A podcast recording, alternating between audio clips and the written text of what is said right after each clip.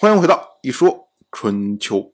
鲁国第二十任国君鲁黑公进入在位执政第十七年，本年的冬天，诸国的国君朱觉且去世，他的儿子朱坑迎立，成为新任的诸国国君。朱觉且他在位四十年，继位之初的时候。当时诸国跟鲁国、跟晋国的关系都非常的恶劣。跟鲁国之间之所以交恶，是因为当时鲁国的先君鲁兴，在诸国先君朱渠除去世之后啊，派出使者前去吊唁。可是没想到呢，这位使者对诸国不敬，那么诸人呢就因此讨伐了鲁国。那两国交兵，自然关系不会好。跟晋国呢，则是因为朱觉且的弟弟朱杰兹，朱杰兹当时有心要和朱觉且来争诸国国君的位置，可是呢没有成功，于是呢流亡去了晋国。那么晋国就有心送朱杰兹回到诸国做国君，结果被诸人所拒绝。那由此呢，晋朱之间的关系也不是很好。可是呢，朱觉且他继位之后啊，就积极去。缝合和鲁国和晋国之间的关系。当时呢，鲁国的先君鲁兴去世，紧接着呢是鲁腿继位。那么朱觉且马上前往鲁国朝见，当时呢弥合了和鲁国之间的关系。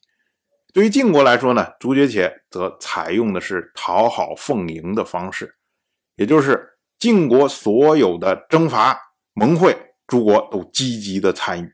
比如说像今年。这么几次晋国的行动，基本上都有诸国的身影。由此呢，朱杰且通过讨好鲁国、讨好晋国，来安定诸国的民众。另外一方面呢，有了大国在后面背书，那么他呢就可以对周边的这些小国进行一些扩张的行动。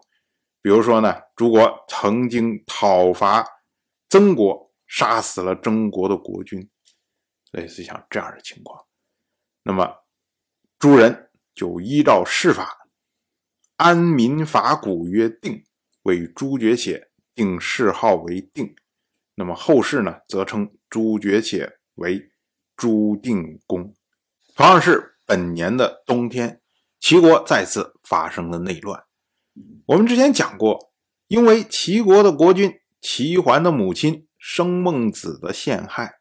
导致呢，齐国的大夫高无咎被迫流亡去了莒国。那么高无咎的儿子高若对此事非常的不满，于是呢，据卢地作乱。那么如今呢，齐桓腾出手要对付高若，他呢任命崔杼为大夫，由崔杼统军，由庆克来辅助，率军呢当时包围了卢地。那这下呢，就震动了。齐国的执政大夫国佐，国佐这会儿啊，他正跟随诸侯在包围郑国。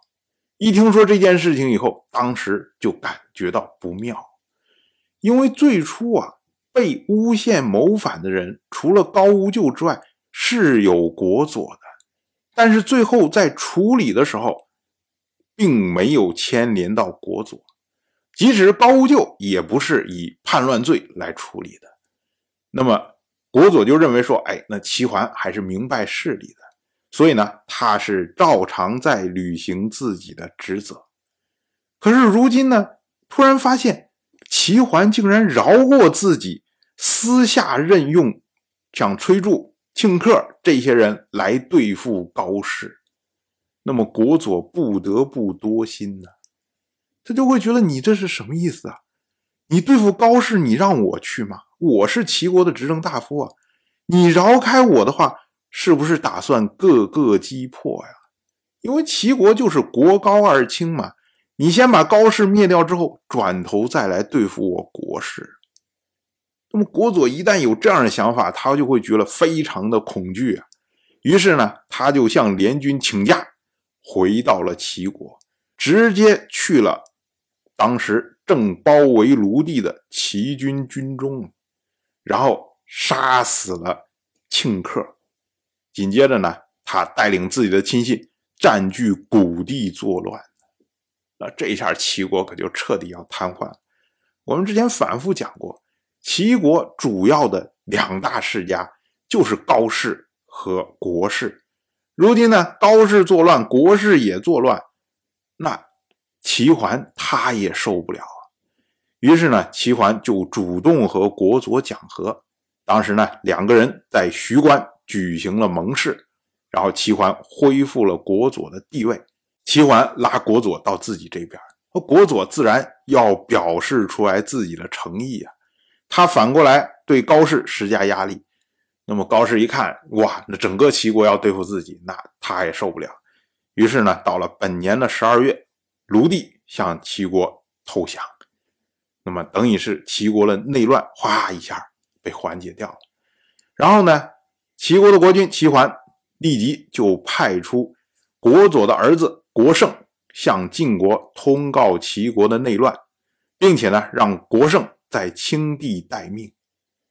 我们说啊，这个举动可就有名堂了。你要向晋国通告齐国内乱，派谁不可以？为什么一定要派国佐的儿子呢？而且呢，你现在齐国内部内乱刚刚平息呀，那你国胜派出去之后，自然要赶快把他招回来。